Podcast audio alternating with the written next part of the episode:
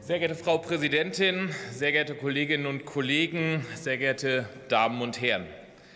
Die Preise in den Supermärkten haben sich in den letzten Monaten spürbar verändert. So sind die Preise für Nahrungsmittel zwischen Januar 2022 und Januar 2023 um durchschnittlich 20,2 Prozent gestiegen.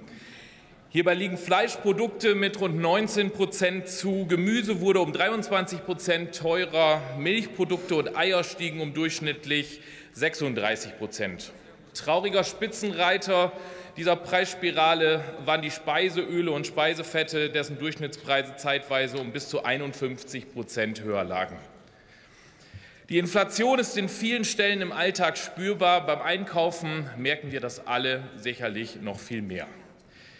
Ich spreche hier heute nicht nur als Wirtschaftspolitiker der SPD-Bundestagsfraktion mit der Berichterstattung für den Bereich Ernährung und Landwirtschaft zu Ihnen, sondern auch als Bewohner des Oldenburger Münsterlands, einer wirtschaftlichen Boomregion, wie sie kaum eine andere von Landwirtschaft und der damit verbundenen Lebensmittelproduktion geprägt ist. Bereits im vergangenen Sommer äußerten sich viele Landwirte aus meinem Wahlkreis besorgt über mögliche Folgen des letzten Hitzesommers. In einer Region, die von Landwirtschaft lebt und wo neben der Tierhaltung und dem Obst- und Gemüseanbau auch so viele vor- und nachgelagerte Industrien in diesem Bereich ansässig sind, schaut man eben sehr besorgt auf die Folgen der Inflation und die damit verbundene massive Preissteigerung in den Supermarktregalen. Denn mittlerweile lässt sich feststellen, dass die steigenden Lebensmittelpreise die Energiepreise als größten Inflationstreiber in Deutschland abgelöst haben. Die Preissteigerung hat mehrere Gründe, die wir an dieser Stelle auch global betrachten müssen. Die enormen Preissteigerungen der Speiseöle lassen sich unter anderem auf die Ernteausfälle in Kanada und Südamerika zurückführen. Die aktuell hohen Preise für Gurken und Paprika liegen in schlechten Ernten in den Hauptanbaugebieten in Südeuropa und Nordafrika. Schon jetzt klagt die Po-Ebene in Italien über Niederschlagsrückgänge von 61 Prozent. Auch in Deutschland und Frankreich blickt man schon sehr besorgt auf einen möglichen Dürresommer 2023. Klar ist, die sonst so selbstverständliche Versorgung mit Lebensmitteln wird aufgrund von Wetterextremen von Jahr zu Jahr schwieriger.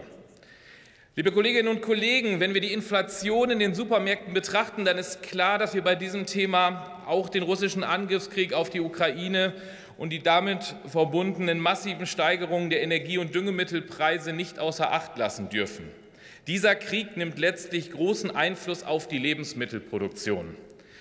In der Regierungskoalition haben wir die finanziellen Herausforderungen für die Bürgerinnen und Bürger in Deutschland erkannt und mehrere Entlastungspakete bereits bis jetzt beschlossen.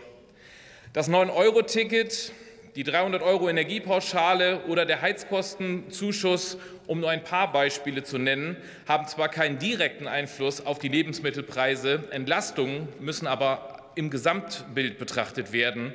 Es greifen bereits viele Zahnräder ineinander, um die Bürgerinnen und Bürger in Deutschland aktiv zu entlasten. Es wurde bereits viel getan, und wir werden den Instrumentenkasten weiter mit wirkungsvollen Maßnahmen befüllen. Weiter hat die Regierung mit der steuerfreien Inflationsprämie für Unternehmen einen Mechanismus zur weiteren Entlastung geschaffen. Ich appelliere hier an dieser Stelle noch einmal an die Unternehmen, diese wahrzunehmen und auch auf diesem Weg die Entlastung der eigenen Mitarbeiterinnen und Mitarbeiter zu beschleunigen. Auch bei der Preisspirale im Supermarkt setzen wir an und werden weitere effektive Maßnahmen auf den Weg bringen. Wir können die Menschen mit niedrigen Einkommen und niedriger Rente gezielt entlastet werden. Wir können, wie können wir dafür sorgen, dass die Hilfe auch tatsächlich ankommt?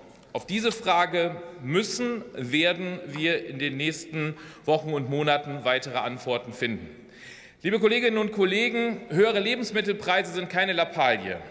Sie betreffen den Alltag vieler Menschen. Ich bin überzeugt, dass die Ampel in der Lösung des Problems niemanden alleine lässt und auch zukünftig weitere effektive Instrumente findet, um die Auswirkungen der Krise zu beenden. Lassen Sie uns weiter gemeinsam daran arbeiten. Vielen Dank für Ihre Aufmerksamkeit und gleich ein schönes Wochenende.